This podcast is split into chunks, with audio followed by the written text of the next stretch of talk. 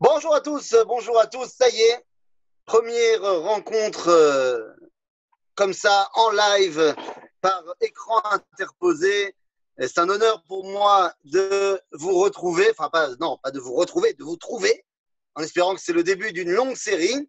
Euh, je précise que même si c'est un grand plaisir de faire cela, il n'empêche que ça ne remplacera jamais la joie de pouvoir étudier la Torah avec des gens en live pour de vrai, en chair et en os, pour voir un petit peu les réactions dans les visages, pour entendre de vive voix et non pas par téléphone interposé. Donc, je prie pour que, en fait, ce cours, qui est le premier d'une longue série, en fait, ne le soit pas, pour que dès la semaine prochaine ou dès la prochaine fois, eh bien, on puisse se retrouver tous ensemble pour, euh, bah, pour étudier ensemble dans la même salle après cette histoire de Corona. Maintenant qu'on a fait cette petite introduction, allons-y. Alors, c'est un cours un petit peu particulier. On m'a dit, ne leur fais pas un grand cours de Torah, fais-leur plutôt un cours euh, d'histoire, d'histoire sur une période extraordinaire. En fait, tout simplement, sur la période version de nos jours, du moment où Moshe est arrivé en Égypte. En fait, c'est de cela qu'on parle. Si on regarde la Géoula de l'Égypte, la Géoula de la sortie d'Égypte, eh bien, évidemment qu'on devra mettre en parallèle le moment où on est sorti d'Égypte et le moment où Moshe est arrivé. Ça ne s'est pas fait en une seconde. Ça a pris quelque temps. Euh, Moshe est arrivé, les premières plaies, tout ça, et finalement, la sortie d'Égypte. Donc, il y a tout un processus de Géoula qui se met en place. La Géoula, ça s'appelle la Géoula, et le processus de Géoula qui précède la Géoula s'appelle Atralta de Géoula. Les débuts, les prémices de cette Géoula Eh bien, ce qui s'est passé à l'époque de Moshe est évidemment un prototype de ce qui nous est arrivé dans notre génération. Notre Géoula, Baruch Hashem, nous l'avons vécu le 5 Iyar Hatashach, le 14 mai 1948, nous avons vécu la Géoula. Ah, nous avons vécu la Géoula, qu'est-ce que ça veut dire en français? Eh bien, ça veut dire tout simplement que nous sommes sortis de l'exil. Oui, oui, oui. Oui, je pèse mes mots. Nous sommes sortis de l'exil. Nigmera agalout. Hein, ma Turner Nigmar agalout ou יש עדיין גלות? נגמר, נכון? non, non, אין. אי אפשר עכשיו. בקיצור, comment je peux dire que Nigmar agalout N'est-il pas vrai qu'il y a encore des juifs qui habitent encore aujourd'hui, en 2020, en route a pris fin Eh bien, les amis, c'est très simple. C'est très, très simple. D'après le Talmud, dans le traité de Sanhedrin, il n'y a qu'une seule différence entre la notion qui s'appelle Galout et la notion qui s'appelle Geoula. C'est l'indépendance. La Gemara, Shmuel, Amar Shmuel, En ben malchuyot bilvad. La seule différence entre l'exil et les temps messianiques, c'est l'asservissement des nations en français, l'indépendance. Donc dès que nous sommes soumis, nous sommes en exil. Dès que nous sommes indépendants, nous sommes en Géoula. C'est l'interprétation du Talmud. Le Maharal de Prague, lui, va être un petit peu plus euh, marmire, si on veut. Lui, il va dire que ça ne suffit pas. Ce n'est qu'un des trois éléments qui déterminent la Géoula.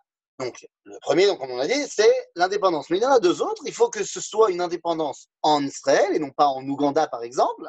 Et il faut également que le peuple juif soit rassemblés. Alors, nous sommes en Israël, bien évidemment, mais est-ce que nous sommes rassemblés? Eh bien, nous pouvons dire que oui. Pourquoi? Eh bien, tout d'abord, parce qu'il n'y a plus ce que nous allons aborder là maintenant dans notre étude, il n'y a plus de livre blanc. Aujourd'hui, un juif qui n'habite pas en Israël, c'est parce que il ne veut pas ou ne peut pas. Mais il ne peut pas pour des raisons personnelles. C'est pas que l'Empire britannique l'empêche de venir en Israël.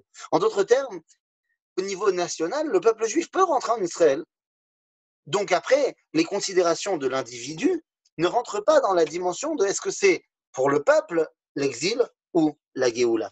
En d'autres termes, la loi du retour nous permet d'affirmer le peuple juif est réuni. D'ailleurs, ce n'est pas seulement la, loi du retour. Je vous rappelle que nous sommes aujourd'hui à une époque où pratiquement plus de la moitié, si, ce n'est pas maintenant, ce sera l'année prochaine, dans deux ans, je ne sais pas, mais très très très proche, que plus de la moitié du peuple juif est réuni en Israël. Et donc, on peut très simplement dire que Roubo Kekulo.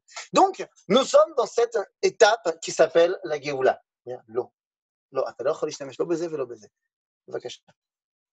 Ok? Donc, nous sommes donc dans cette étape qui s'appelle Géoula. Mais là aussi, dans notre Géoula, nous avons eu des étapes. Le 5, le 15, le 5 Iyar, le 14 mai 1948 n'est pas arrivé, pouf, comme ça. Et donc, ce que nous allons essayer d'étudier ensemble aujourd'hui, c'est cette période incroyable, incroyable, une vitesse effrénée entre l'année 1917 et l'année 1948. En d'autres termes, nous allons étudier ce qui s'appelle un Tralta de Geoula. Et c'est parti. Je vous invite en 1917. Alors non, la vérité, pas en 1917, il faut revenir un petit peu avant. Un petit peu avant, nous sommes en 1913. En 1913, tout va bien. L'Europe est au top. Personne ne sait que dans quelque temps, la Première Guerre mondiale va éclater. L'Europe est au top de ses, eh, on rêves d'une paix mondiale incroyable, machin, les nations, tout le monde est en train de discuter dans les salons de thé autrichiens, la folie. À ce moment-là, il y a un drame qui frappe le peuple juif, qui est un drame pour le coup pas concret, matériel, mais un drame spirituel, c'est l'avènement de l'émancipation, l'avènement de l'assimilation qui grandit, grandit, grandit et grandit. Certes, l'affaire Dreyfus a mis en œuvre le projet sioniste. A mis en œuvre le projet. Herzl, Benjamin était l'envoyé spécial de son journal Neue Freie Presse et il a été envoyé à Paris pour couvrir l'événement de l'affaire Dreyfus.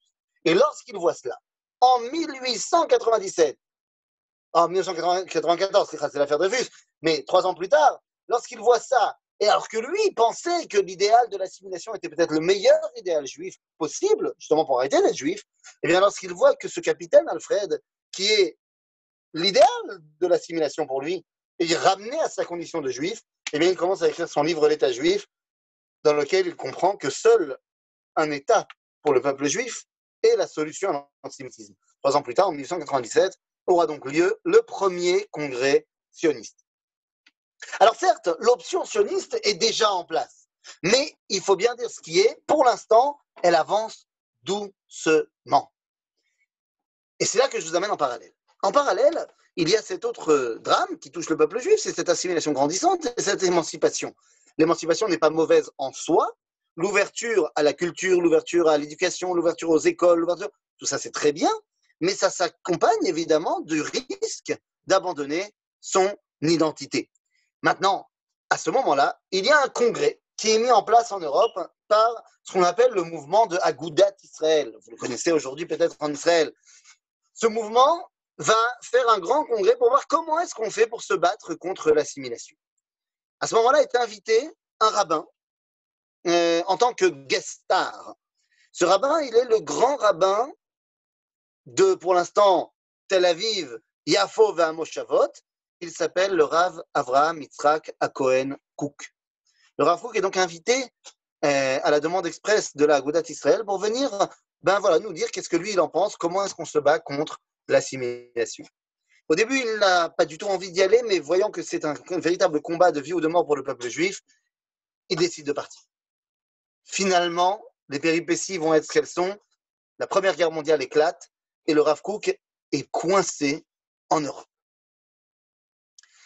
Pourquoi vous allez me dire quel rapport avec notre histoire? Eh bien, Vous allez comprendre quel rapport avec l'histoire. Le Rav Kook, emprunt d'Eretz Israël, est coincé en Europe. Est coincé en Europe et va devoir gérer. Dans un premier temps, bon, il va devoir euh, faire face aux autorités parce que lui qui vient de la Russie, il est bloqué en Allemagne, toute une histoire. Finalement, eh bien, il va partir en Suisse. Il va rester là-bas un petit moment chez M. Kimri, et de la Suisse, on l'appelle. Qui l'appelle? Les gens de la communauté de Marziké à date de Londres l'appellent pour devenir leur rabbin. Le Rafrouk accepte à une seule condition, c'est que dès qu'il pourra rentrer en Israël, il rentrera. C'est la condition pour laquelle j'accepte de venir et devenir le rabbin de la communauté de Marziké à date à Londres. Les gens là acceptent, le Rav arrive et la anglaise commence. En parallèle de tout ça, la Première Guerre mondiale continue et les troupes anglaises arrivent en Eretz Israël.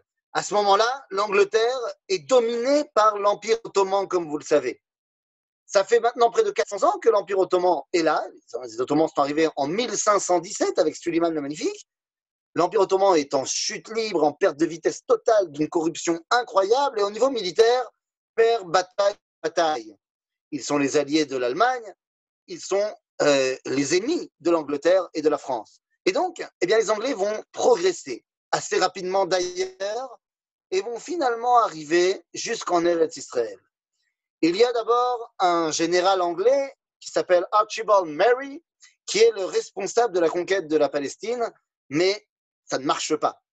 Il est donc démis de ses fonctions et remplacé par un autre général, le monde connaît, non pas parce qu'il était général, mais tout le monde le connaît parce qu'il a une rue à Tel Aviv.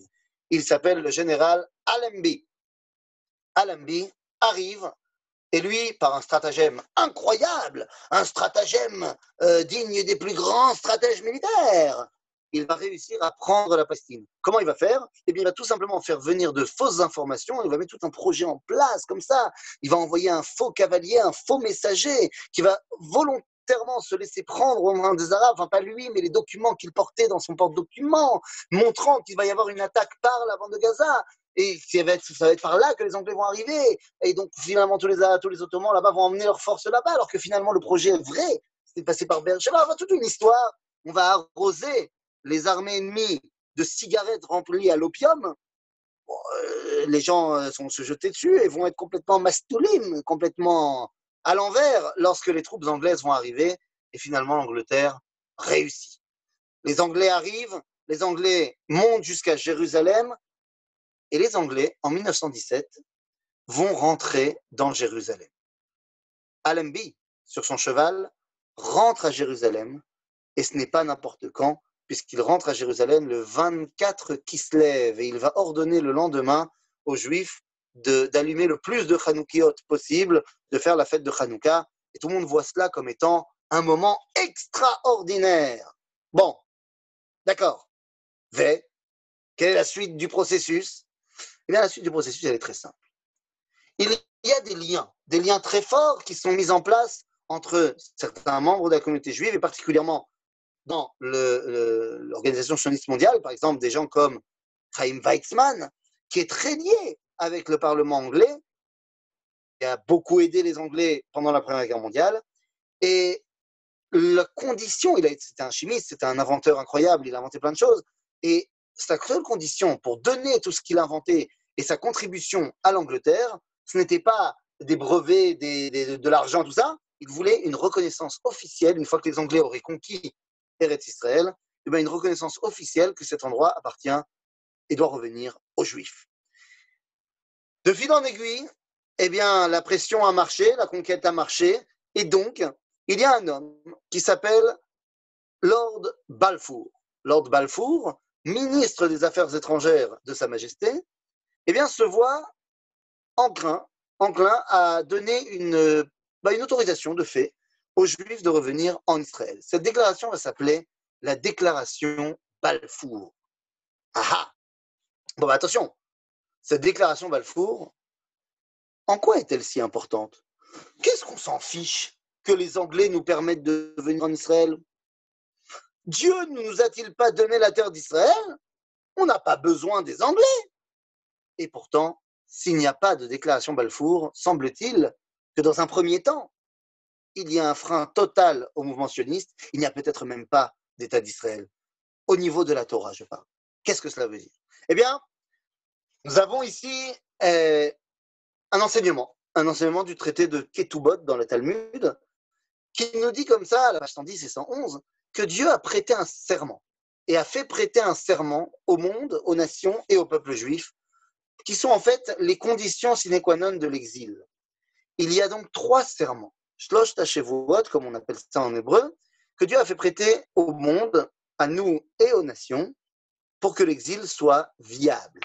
Ce premier serment, eh bien, dans ce premier serment, il s'agit tout simplement que Dieu nous a dit que nous n'avons pas le droit de nous révolter contre les nations. Deuxième serment, nous n'avons pas le droit de monter en masse en Eretz Israël, Rachid dira de conquérir la terre d'Israël en force avec une armée. Et la troisième chose, c'est un serment qui concerne plus les goïms, qui dit qu'ils ont le droit de servir le peuple juif, mais pas trop.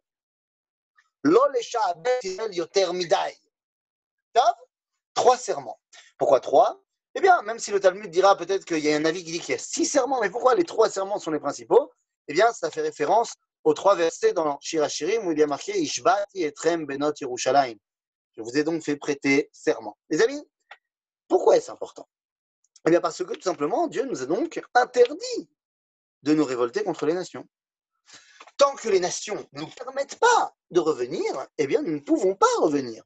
Ce n'est pas qu'on ne peut pas au niveau alarique, car tous les commentateurs du Talmud s'accordent pour dire que ce texte de Ketubot n'est pas un texte de halacha, mais un texte de Agada.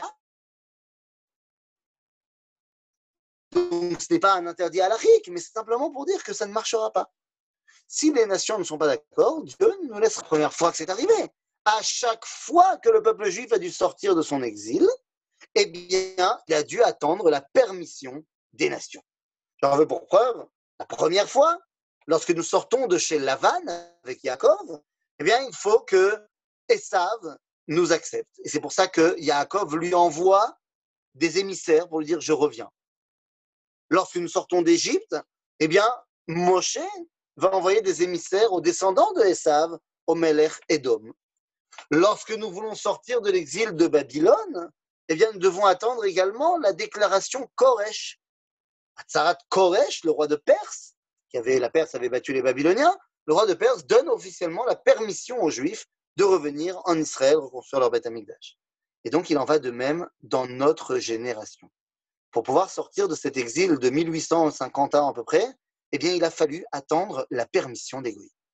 Mais alors, attention, parce que cette déclaration Balfour, elle a failli pas avoir lieu, je vous disais. Eh ben oui, parce que Lord Balfour, il est plein de bonne volonté, c'est très sympathique. Mais peut-être que finalement, mon idée, moi je suis en contact avec Chaim Weizmann, peut-être qu'il ne représente pas les Juifs. Donc je vais faire un test. Dit Balfour, je vais tenter ma déclaration chez les Juifs. Bah, où est-ce qu'il va trouver des Juifs? À Londres. Et donc il va voir les rabbins de Londres rabbins, depuis qu'ils sont là à Londres depuis longtemps. Il leur dit, voilà le projet. Et les rabbins de Londres lui répondent comme un salam, Oi va de faire cette déclaration-là. Pas du tout, nous n'avons aucun intérêt à partir en Palestine. Au contraire, nous sommes des citoyens de Sa Majesté, nous sommes des citoyens anglais, nous sommes très bien ici en Angleterre et nous ne voulons absolument pas aller ailleurs. Toute ressemblance avec un cas actuel serait évidemment purement fortuit et involontaire. Lord Balfour est sur le point de simplement d'annuler sa déclaration Balfour. Finalement, dans son staff, il y a un jeune juif qui lui dit, vous savez, euh, votre seigneurie, si vous voulez savoir ce que les juifs pensent de votre déclaration qui concerne Eretz Israël, eh bien peut-être que ça vaut le coup de demander à un rabbin mais qui vient d'Eretz Israël. Il y a justement, en ce moment, comme de par hasard, un rabbin qui vient d'Eretz Israël et qui est à Londres. Vous vous rappelez de mon Rav qui est arrivé devenir le rabbin de la communauté de Marziki Hadat? Vous vous rappelez de ce verset de la Megillat Esther qui dit et kazot igat la malchut Peut-être que c'est pour cela que tu es arrivé à devenir reine de la Perse, toute l'histoire qu'on connaît de la Megillah. Donc le Rav est présent à Londres au moment où il fallait être présent à Londres. Et donc, on vient lui demander qu'est-ce qu'il en pense et machin. Et le Rav vous imaginez bien, va lui dire c'est exactement ce qu'il faut faire. Tu es en train de réaliser la promesse des prophètes. À ce moment-là, plus de doute, Lord Balfour, c'est parti. Déclaration Balfour. L'Empire britannique se voit favorable à l'établissement d'un foyer national juif en terre de Palestine et va aider à la réalisation de ce projet. Super, génial. Déclaration Balfour, demain, État d'Israël. Non. Non, non, non. D'abord, non, parce que la déclaration Balfour, ne le répétez à personne, d'accord? Ne le répétez à personne. Mais ce n'est rien. Ça ne constitue en rien, rien du tout. La déclaration Balfour, c'est une lettre qu'envoie M. Balfour à M. Rothschild. C'est tout. C'est rien d'autre. Ça n'a aucune valeur euh, légale. au niveau du droit international. Ça, ça ne veut rien dire, la déclaration Balfour. Et tu m'étonnes que ça peut rien vouloir dire. N'oubliez pas qu'en 1917, c'est toujours la guerre. On ne peut pas commencer à prendre des décisions. Il va falloir attendre la fin de la guerre. À la fin de la guerre, on est un petit peu plus calme. Enfin, plus calme, tu parles. Pour tous ceux qui sont l'organisation sioniste mondiale, on est ultra en stress. Pourquoi? Parce que le gâteau va être partagé. Et c'est le moment de vouloir une part de ce gâteau. C'est quoi ce gâteau? Que Ce gâteau, c'est le monde. Les alliés vont se partager le monde. Parmi ce monde, il y a le Proche-Orient. Et parmi le Proche-Orient, il y a Eretz Israël. Et donc, on envoie Chaim Weizmann, une ville sympathique, je ne sais pas si vous connaissez, c'est à côté de Paris. Euh, il y a un château là-bas. Hein oui, Versailles, exactement. Le traité de Versailles. Eh bien, au traité de Versailles, notre ami Chaim Weizmann est là-bas. Et qu'est-ce qu'il veut? Eh bien, il plaide qu'on réalise la déclaration Balfour. Ça prendra le temps que ça prendra, mais finalement, c'est entendu, c'est intégré, c'est mis en place. Il va falloir attendre 1922. Et en 1922, eh bien, la SDN, la Société des Nations, l'ancêtre de l'ONU, va prendre la déclaration Balfour et ratifier la déclaration Balfour. C'est-à-dire signer la déclaration Balfour, signer et donner à l'Empire britannique un mandat sur la terre d'Israël pour réaliser la déclaration Balfour. Et là, ça devient important, parce qu'à ce moment-là, eh bien, la Palestine mandataire n'est pas une colonie anglaise comme toutes les colonies. C'est une colonie anglaise, mais ce n'est pas une colonie qui doit rester comme l'Inde ou quelque chose comme ça. C'est un mandat qui est donné par la SDN à l'Empire britannique pour faire en sorte qu'il y ait un État d'Israël un jour. Et je rappelle que d'après la déclaration Balfour et d'après le traité de la SDN, eh bien, cet accord, ce mandat britannique est tant sur la partie ouest du Jourdain que sur la partie est du Jourdain. Normalement, cet État qui doit être l'État d'Israël doit s'inscrire tant dans ce qui est aujourd'hui l'État d'Israël, mais dans ce qui est également la Jordanie. Ça, c'est au départ. Ah, il va y avoir plein de remue-ménage, vous imaginez bien. D'autant plus que, eh bien, ça fait deux ans que la réalité entre juifs et arabes ici en Israël ben, est partie dans la violence. Certes, depuis les premières aliotes, les Juifs reviennent, depuis 1882, reviennent en Israël. Mais pour l'instant, leur rapport avec leurs, euh, leurs voisins arabes n'est pas euh, bon, on va pas dire ça, mais il n'y a pas de véritable violence organisée. Pourquoi? Eh bien parce que les Arabes ne voient pas dans les Juifs qui arrivent une véritable, euh, un véritable danger, une véritable tentative de prendre possession nationalement de la terre. D'ailleurs, ils sont, ces Juifs, dans des endroits qui ne les intéressent pas. Tout ce qui est le littoral, qui était des marécages pleins de malaria, n'intéresse pas les Arabes qui, eux, sont dans la montagne. Et donc, il n'y a pas véritablement de rivalité. En 1920, il va y avoir le combat de Tel Chai. Sous couvert de chercher des Français, ah, toute une histoire, hein, français, anglais, machin, dans le nord d'Israël, c'est toute une histoire, parce qu'il y a une partie qui appartient à la France, une partie qui appartient à l'Angleterre. Venez, on ne rentre pas dans tous les débats et dans tous les concepts historiques de l'époque, mais sous couvert de chercher des Français, eh bien, les 16 habitants de Tel Chai, cette petite, j'allais dire village, mais en fait, c'est une toute petite ferme collective de 16 personnes, est attaquée.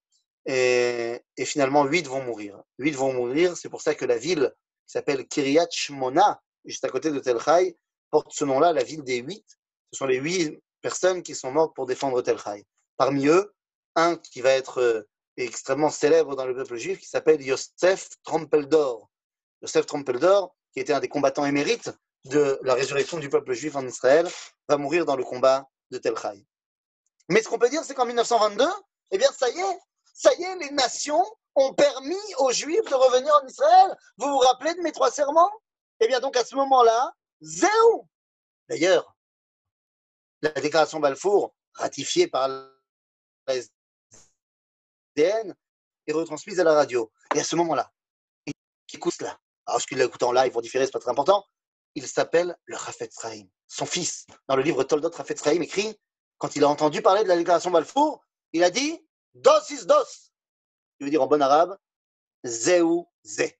Ça y est, ça y est, la Géoula a commencé. Puisqu'on a reçu la permission des nations. Au même moment, il y a un autre rabbin un petit peu plus loin, s'appelle Reb Meir Simcha Cohen de Dvinsk, là-bas, là-bas, là-bas, loin. Lui, il écrit, Reb Meir Simcha Cohen de Dvinsk, un des plus grands maîtres du judaïsme du début du XXe siècle.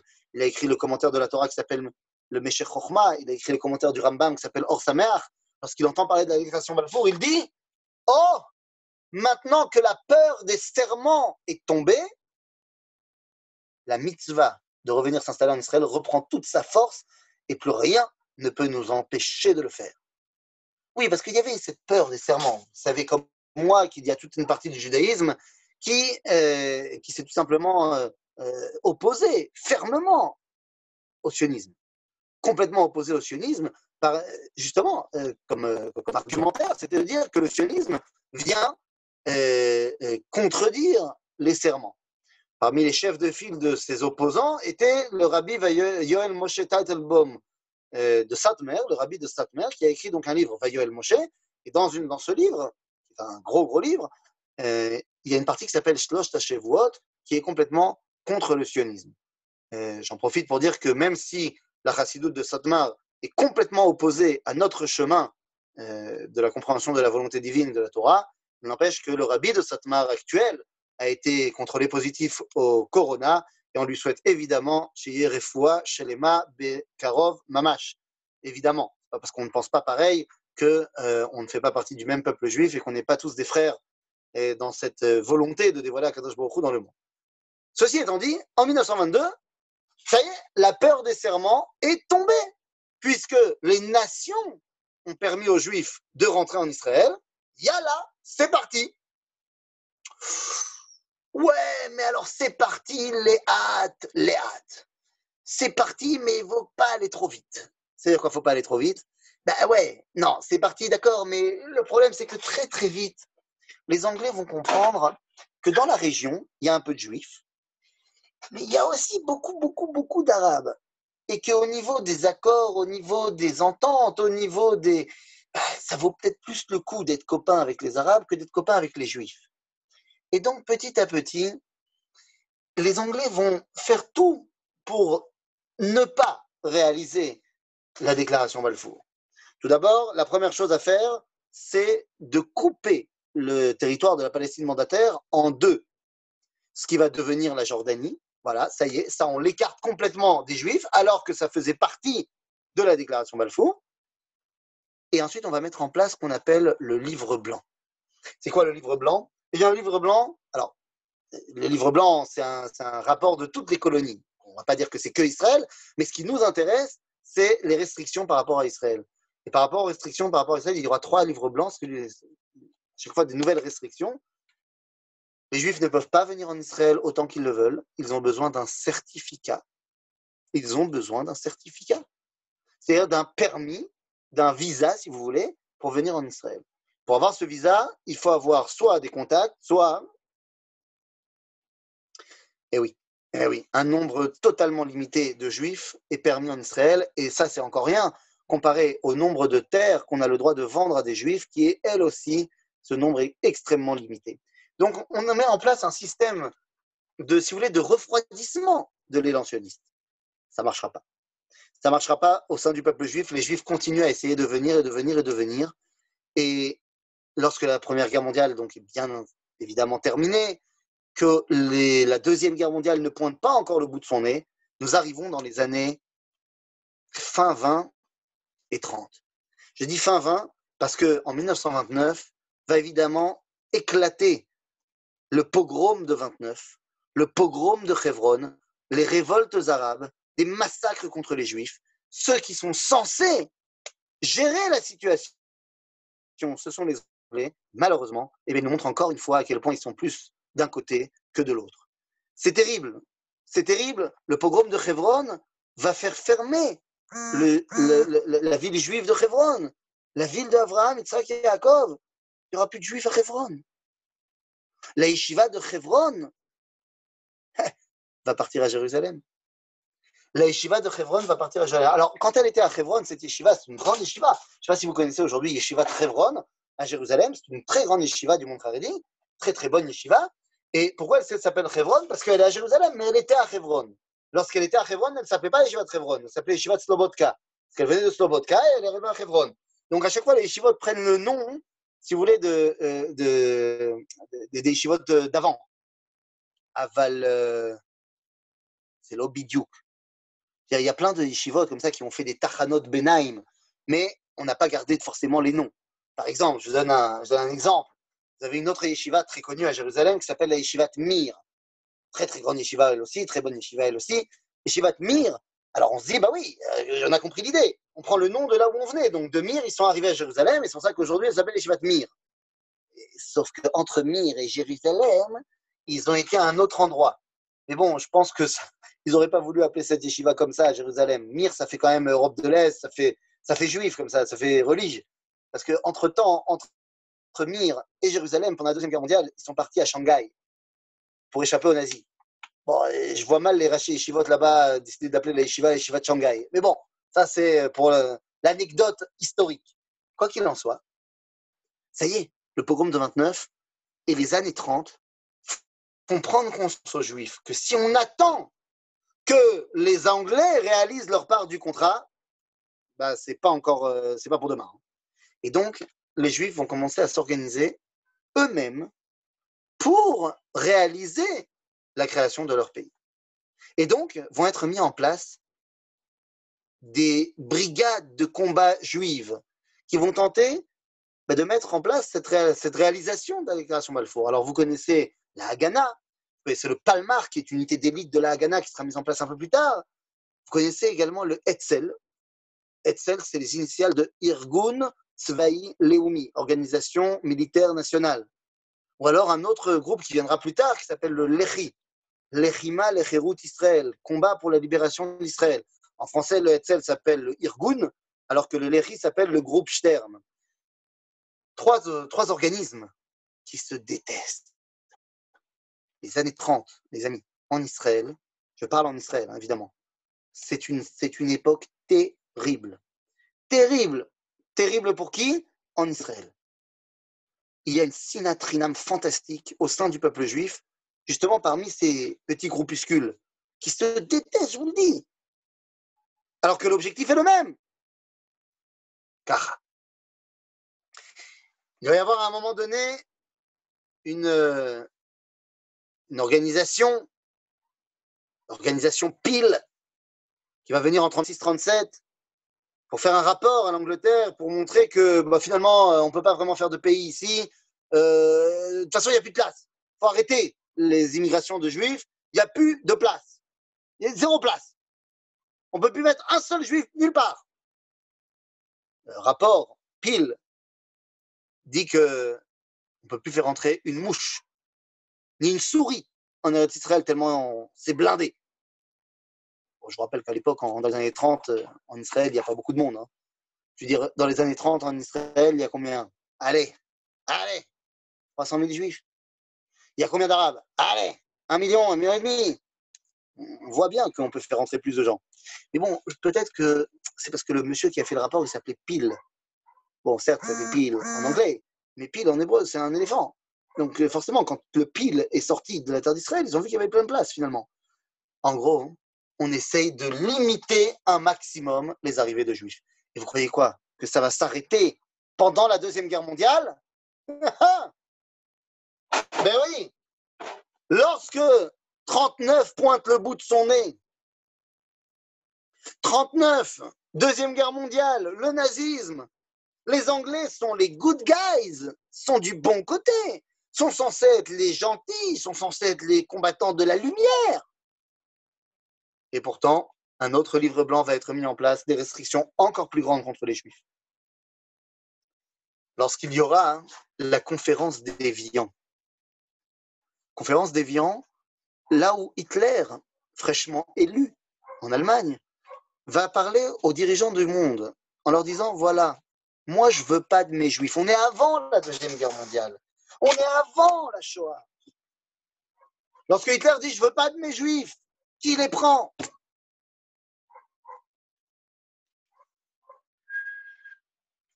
Personne ne les prend. Personne n'ouvre ses frontières aux Juifs. L'Amérique, les États-Unis, nos plus grands alliés sont fermés. Il y a des caricatures, on voit la, la statue de la liberté avec un panneau Keep out, restez dehors. Les États-Unis sont fermés aux Juifs. Israël, la Palestine, c'est l'Angleterre, fermé aux Juifs. Alors, il y a un pays qui est pas mal. Alors là, il faut que je vous le dise parce que c'est pas mal. Ça s'appelle l'Australie. Alors l'Australie, génial. L'Australie, ils ont dit, nous, on veut bien prendre les Juifs. Pas de problème. Ah ouais, non, avec plaisir. Juste, on peut pas. Dis la main. Pourquoi vous pouvez pas? Il dit, ah, parce que tu comprends, nous, chez nous, il n'y a pas de Juifs. Donc, on n'est pas encore antisémite. Euh, on ne veut pas apporter le problème. Non, c'est sérieux en plus.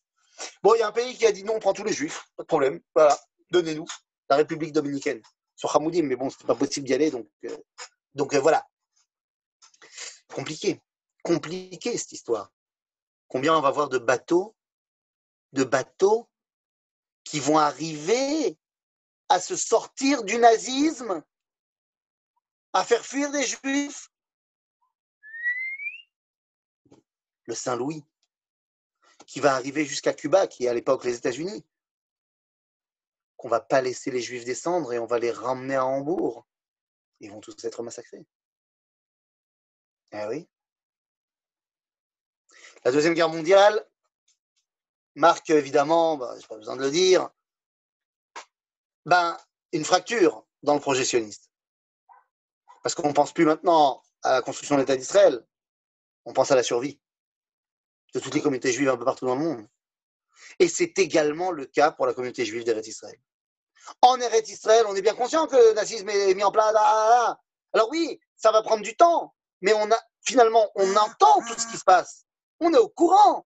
Je vais vous dire mieux que ça. En Eretz Israël, on va entendre parler de la révolte du ghetto de Varsovie de 1943. À tel point, on va entendre parler qu'il va y avoir un kibbutz qui va naître, qui s'appelle le kibbutz de Yad Mordechai, au nom du chef de la révolte du ghetto de Varsovie, Mordechai Enilevich. Il y a un autre kibbutz, Moshav, Yishuv, qui va voir le jour. Le de Be'erot Yitzhak. Be'erot Yitzhak est un Yishuv extraordinaire qui voit le jour et qui est appelé au nom d'un de ceux qui meurent dans le ghetto de Varsovie et qui n'aurait pas dû y mourir. Alors personne n'aurait dû y mourir, évidemment. Mais lui particulièrement pas. Il s'appelle le Rav Yitzhak Nissenbaum. Rav Nissenbaum fait partie intégrante du Apoel Mizrahi. C'est un activiste politique pour le sionisme, bien qu'il faisait partie des communautés euh, d'Europe de l'Est. Rav Nissenbaum décide, avec l'appui de sa communauté, de partir, de partir, aller prospecter pour aller acheter un terrain sur lequel il pourra implanter sa communauté d'Europe de l'Est et la faire venir en Eretz Israël. C'est là-bas que va être le kibbutz de Beirot Yitzhak, le de Beirot Yitzhak. Tout est fait, tout est organisé. Le Rav retourne en Europe de l'Est pour récupérer sa communauté. Les choses tardent, s'enveniment, la guerre éclate, il est bloqué et il mourra dans le ghetto de Varsovie. Il y a juste une chose qu'il va dire bien avant la Shoah. Bien avant la Shoah, alors que ses velléités, ses, espérances de sionisme sont là, qu'il est déjà en train de préparer tout. Arrive la fête de Purim. Il y a deux semaines, c'était Purim. Et à la fête de Purim, c'était avant le Corona, donc il y avait plein de monde et tout ça, et plein d'enfants. Les anciens de la communauté viennent voir le Rav Nissenbaum et lui disent Votre Rav non, il parlait pas anglais, je dis n'importe quoi, pourquoi je fais un accent anglais? Votre Baini Ils disent pourrais-tu, avant le début de la lecture de la Megillah, bien rappeler aux enfants qu'il ne faut pas qu'ils fassent trop de bruit? Il faut écouter chaque mot, c'est très important. Et que pendant euh, qui ne s'excite pas. là, le Rav dit bien sûr, je comprends, je comprends. Et juste avant de commencer la lecture de la Megillah, il regarde la communauté et il dit Rabotai, il faut écouter chaque mot de la Megillah, c'est fondamental. Et donc, eh bien, je me tourne vers vous, les enfants. Faites bien attention, suivez chaque mot. Là, tous les vieux de la communauté sont très contents, bien sûr. Ah. Il dit d'ailleurs, Lorsque vous regarderez chaque mot et vous verrez le mot Aman arriver, je vous demande quand le mot Aman arrive de faire un bruit. Là, ça commence déjà à choquer les gens. Mais il dit non, le mot avant Aman. Dès que vous arrivez, vous suivez chaque mot. Dès que vous arrivez au mot avant Aman, faites le plus de bruit possible. Ah, quoi? C'est parce qu'il était prévu. Ils disent faites le plus de bruit possible avant le mot Aman. Comme ça, vos parents, vos parents entendront votre voix au cri avant d'entendre Aman et qu'il soit déjà trop tard. Combien ces paroles ont été prophétiques. Mais évidemment, pendant la Deuxième Guerre mondiale, on ne peut pas vraiment parler de résurrection sioniste. Et donc en Israël, les Juifs qui y sont déjà, il y a 400 000 Juifs en Israël, il y a un stress total. Une panique incroyable. Panique incroyable parce qu'on sait que le général allemand Rommel a prévu avec son Africa Corps, avec le, corps africain, de partir par, euh, l'Italie, enfin, par l'Italie, et ensuite ils vont partir par la Libye et tout ça. l'objectif, c'est de couper la route des Anglais, de conquérir l'Égypte, de conquérir Israël, et dès qu'ils arrivent en Israël, de massacrer tous les Juifs qui sont en Israël. Alors je vous rassure, Rommel ne doit pas faire le boulot tout seul, puisque à ce moment-là, à Berlin, il y a un homme qui est en ce moment euh, invité d'honneur du, Führer, c'est son meilleur pote, il s'appelle Khajamin al-Husseini, le grand moufti de Jérusalem. Ah ouais, ouais, ouais. Ah ouais, ouais. Il lui a même proposé, tu quoi, t'as pas besoin d'amener TSS, moi je fais le boulot à ta place, je tue tous les juifs. Besimcha. Tous les juifs voient Rommel arriver et une peur incroyable s'installe. Mais incroyable. Et à ce moment-là, les troupes de Rommel sont arrêtées. J'ai un de mes maîtres euh, qui s'appelle Shlomo Balzan, Shlita. Ceux qui ont déjà entendu Shlomo savent à quel point il est grand. Eh bien, Shlomo nous raconte toujours que c'est.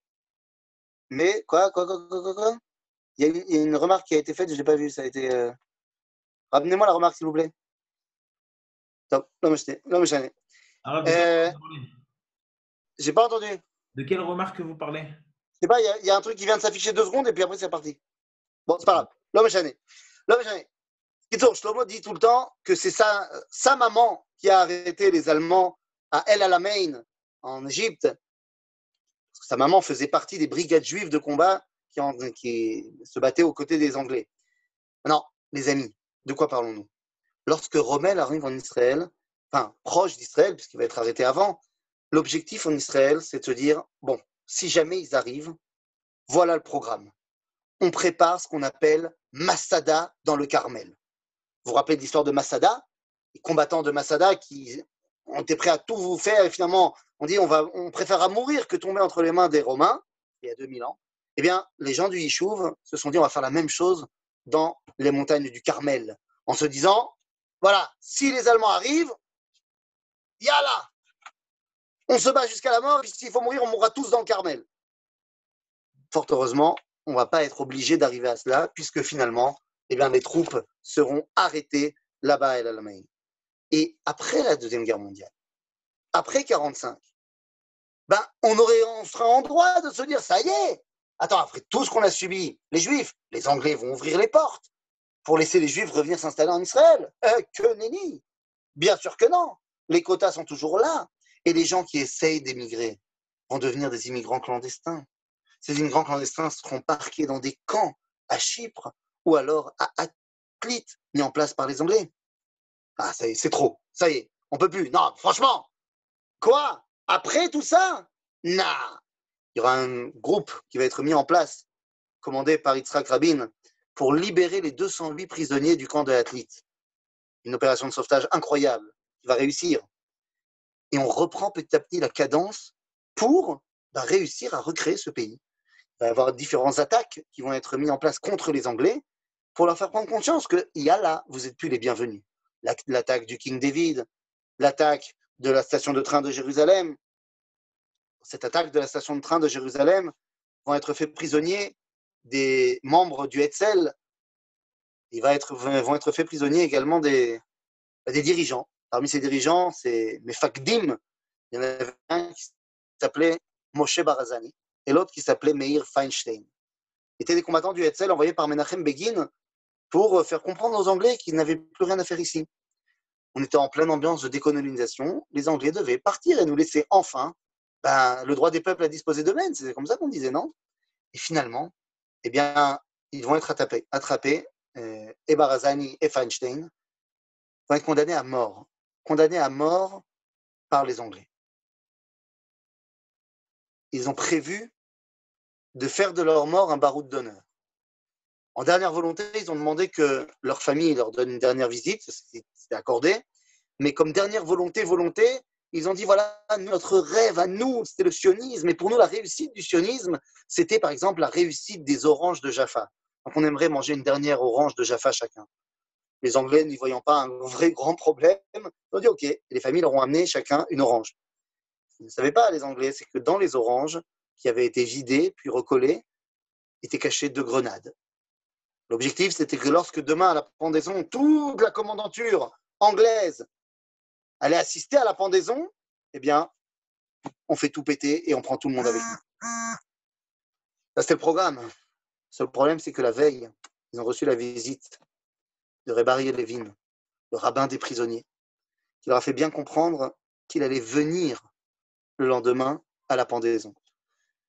Pour que le dernier visage qu'ils voient soit celui d'un juif qui les aime, non pas celui d'un conquérant anglais, les deux hommes, ne voulant pas mettre le rabbin ou d'autres personnes innocentes en danger, finalement, eh bien, au petit matin, avant le lever du soleil, dans leur cellule de la mort, eh bien, vont s'enlacer l'un l'autre, vont chanter Adon Olam. Et lorsqu'ils diront Veim Ruchig Viati Hashem Li Veloira, ils mettront la grenade entre deux et partiront à ce moment-là. Et on continue, et on continue, et on continue.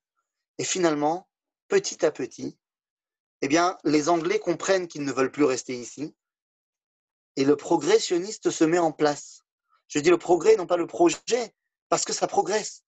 Ça progresse à tel point que finalement, de plus en plus de juifs sont là. Il y a près de 600 000 juifs en Israël, près d'un million deux cent mille arabes, le double à peu près. Et à ce moment-là, eh bien, les nations, évidemment, évidemment, que suite à la Shoah, bah, la cause juive a pris un petit peu d'empathie, hein, on va pas se mentir.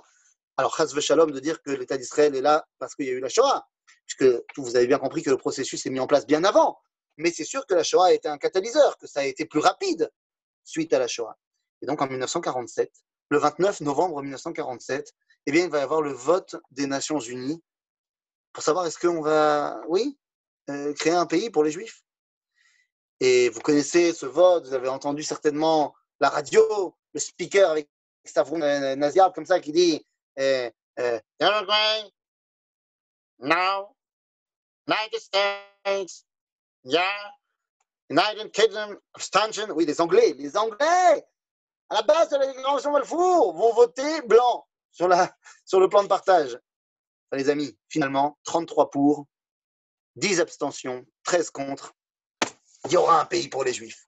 Folie Folie Le dirigeant juif en Eretz Israël, vous le connaissez, il fait 1m50, il a les cheveux en pétard, il s'appelle David Ben Gurion, bien sûr Tout le monde est en liesse, sauf lui. Parce qu'il sait ce que ça veut dire. Demain matin, le 30 novembre, la guerre éclate. Les Arabes d'Israël rejettent le plan de partage et c'est la guerre. Pendant six mois, une guerre interne entre juifs et arabes à l'intérieur des frontières plus déjà un pays qui s'est déjà autoproclamé pays, puisque de toute façon, de son côté, il n'y avait pas de juifs, donc il n'y avait pas de débat, il s'appelle la Jordanie. Et la Jordanie, donc, est dedans dès, dès, le départ, si vous voulez. Et les combats commencent, les combats, les combats, les combats dans tous les sens. Finalement, la Jordanie, qui faisait partie des combats, mais n'était pas en tant que Jordanie. Ce n'était pas encore officiel. Toute la question est de savoir qu'est-ce qui se passe si jamais, lorsque les Anglais s'en vont, on fait un pays. Oui, parce que la date du 14 mai 1948 a été arrêtée par l'ONU. C'est la fin du mandat britannique. Et à ce moment-là, bah, les Anglais s'en vont. Terminé, puis l'anglais. Donc qu'est-ce qu'on fait? C'est un no man's land juridique, un no man's land au niveau international qui est l'entité qui domine ce pays, cette terre. Eh bien là, c'est une course contre la montre. Est-ce qu'on déclare l'indépendance ou est-ce qu'on ne déclare pas l'indépendance? Les amis, je vous amène maintenant non pas le 14, non pas le 13, mais le 12. Le 12 mai 1948. Le 12 mai 1948, c'est le branle-bas de combat. Parce que le 11 au soir, deux personnes sont rentrées d'un voyage. Un était officiel, l'autre pas. Et rentré des États-Unis, Moshe Sherdok, plus connu sous le nom de Moshe Charette, un des grands collaborateurs de David Ben Gurion, est rentré des États-Unis pour, savoir est-ce que les Américains sont avec nous si on déclare l'indépendance ou pas. Et Moshe Charette rentre et dit à Ben Gurion, euh, voilà, alors je parlais avec les, Américains, non, bah ça va pas être possible. Hein. Ils ont dit non. Non, non, ils sont pas, sont pas chauds, ils sont pas chauds pour euh, l'État d'Israël, machin. Ils ont dit non. Ils ont dit nine.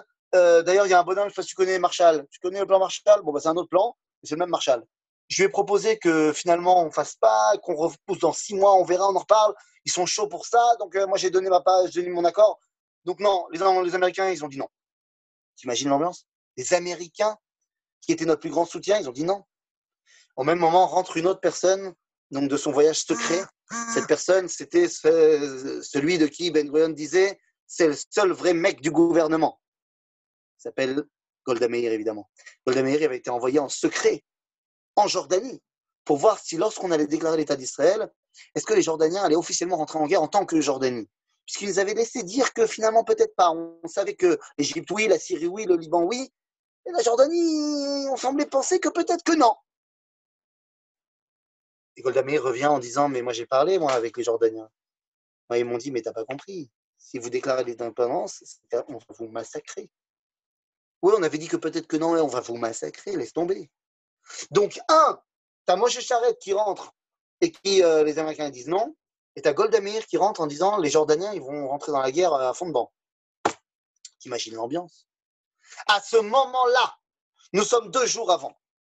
David Ben Gurion réunit tout le monde, tout le monde, dix personnes, pour prendre une décision. Est-ce qu'on va créer le pays ou pas?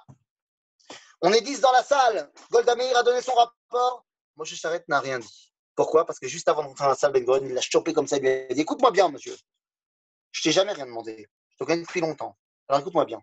Deux choses je te demande. Un, tu dis à personne ce que tu m'as dit. Les Américains, machin, j'ai pas besoin de savoir. Deux, quand il faudra voter, tu voteras pour moi. D'accord? Et il ne répond pas à Moshe. On rentre dans la salle et on présente les faits. Il va falloir voter. Est-ce qu'on va faire l'indépendance ou est-ce qu'on ne fait pas l'indépendance? Vous imaginez cette ambiance complètement folle. Incroyable. Et à ce moment-là, euh, tout, le monde est en stress. Dans deux jours, 48 heures, folie. En plus, Ben Gurion, je ne sais pas si c'est tacticien ou pas tacticien sur ce coup-là, il demande à celui qui va devenir le futur Premier ministre de la Défense, qui s'appelle Igaël Yadin, lui dit, bon, s'il y a la guerre là contre tout le monde, c'est quoi nos chances? Et, Igaël lui dit, bon écoute, si on est ultra optimiste, 50-50. Si on est réaliste, zéro. C'est sur cette ambiance-là qu'on commence à voter. Yalla. Et le premier, il vote, il vote non. Le deuxième, il vote, il vote oui. Le troisième, il vote non. Quatrième, non. 3-1 pour le non. Ensuite, oui. Ensuite, oui. 3-3. Ensuite, oui. 4-3. Ensuite, non. 4-4. Il en reste deux. Parmi ces deux, David tout le monde sait qu'il vaudra oui. Mais l'autre, le dernier, c'est Moshe Charette. S'il y a 5-5, il n'y a pas d'État d'Israël. On n'est pas là pour en parler. Si Moshe Charette vote non, l'aventure s'arrête. S'il vote oui, tout le monde transpire. Tout le monde est chaud patate. Et finalement, Moshe Charette dit Oui, Yala, 6-4, c'est parti, État d'Israël. Wouhou Attendez, deux secondes. Oh, ok, on a dit qu'il y aurait l'État, mais bon, maintenant, il faut organiser ça. Et donc, on a deux jours pour organiser la déclaration d'indépendance de l'État d'Israël. Toute l'ordonnance, d'abord, euh, bon, alors, on fait ça où? Parce qu'on normalement, on ferait faire ça à Jérusalem, mais Jérusalem est sous siège. Alors on va où? Eh ben, C'est très simple, on cherche. Aviv, ok, Ah, la maison de, de Meir Dizengoff qui est devenue un musée d'art. Ouais, c'est bien. En plus, il y a une salle un petit peu en contrebas, comme ça, ça nous protège. Hein. Il y a des fenêtres en hauteur. Ok, c'est bien. Allez, c'est bon, on a l'endroit. Bon, maintenant, on va trier 350 invités. Yala, tchac, les vieux, du chichou, machin. Ok, cool. On rédige une invitation. Dans l'invitation, on dit quoi? Surtout, restez en.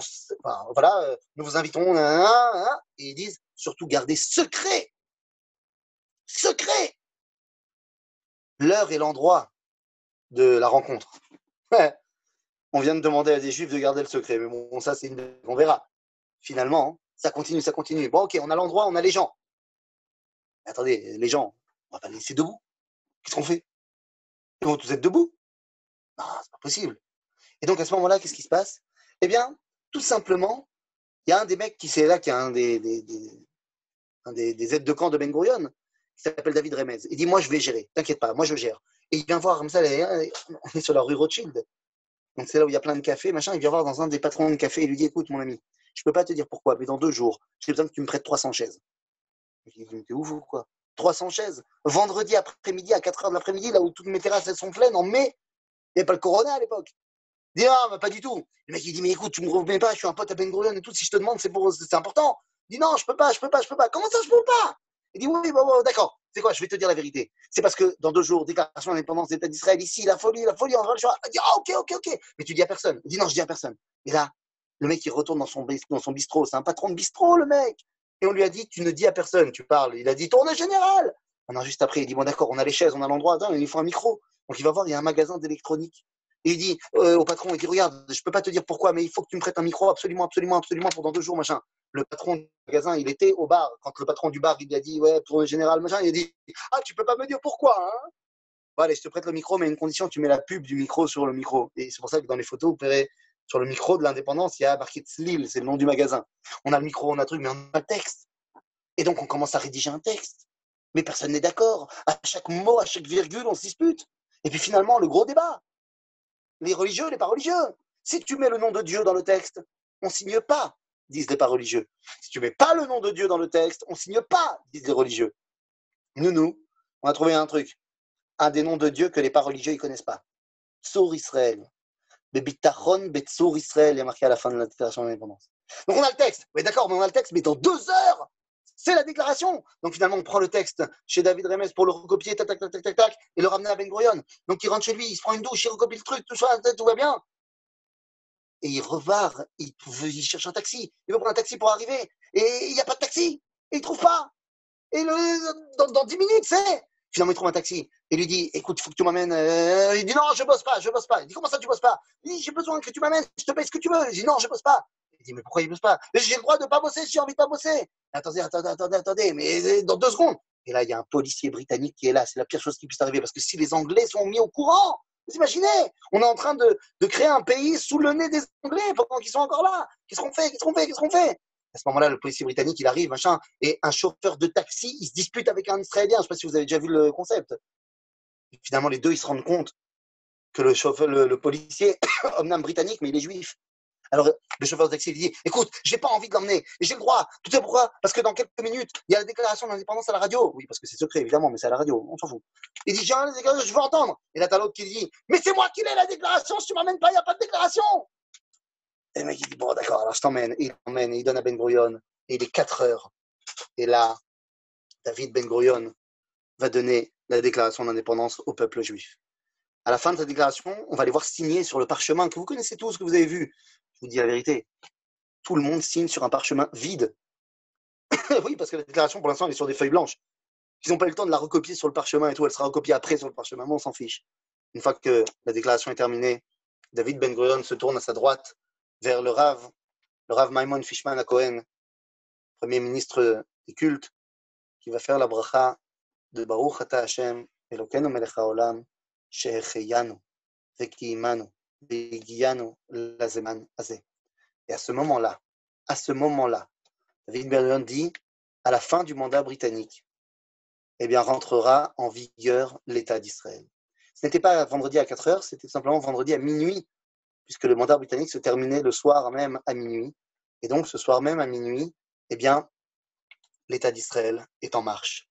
À ce moment-là, à ce moment-là, à minuit, ce vendredi soir, à Tel Aviv, Rehov Bialik, il y a la grande chassidoute de Oussiatine, avec le rabbi de Oussiatine qui est là-bas, qui est en train de donner son tiche, un tiche chassidique. Là-bas, à Tel Aviv, Rehov Bialik. Et lorsque sonne minuit, eh bien, il commence dans un chant extraordinaire de Oda à Hashem, et il dit, Ine, Nigmera Agalut, Baruch Haba, la Geoula, et Baruch Haba, le Melech HaMashiach, Sheba. Les amis, tout a été fait en deux-deux. C'est la notion de la Géoula. On a attendu pendant 2000 ans, mais lorsqu'il faut le faire, eh bien c'est et on y va, on le fait. Comme nous sommes en train de préparer notre Seder de Pessah, on raconte que pendant 210 ans, on était en esclave, mais que, en esclavage, mais qu'au moment de sortir, eh bien, il fallait sortir. À bientôt, les amis.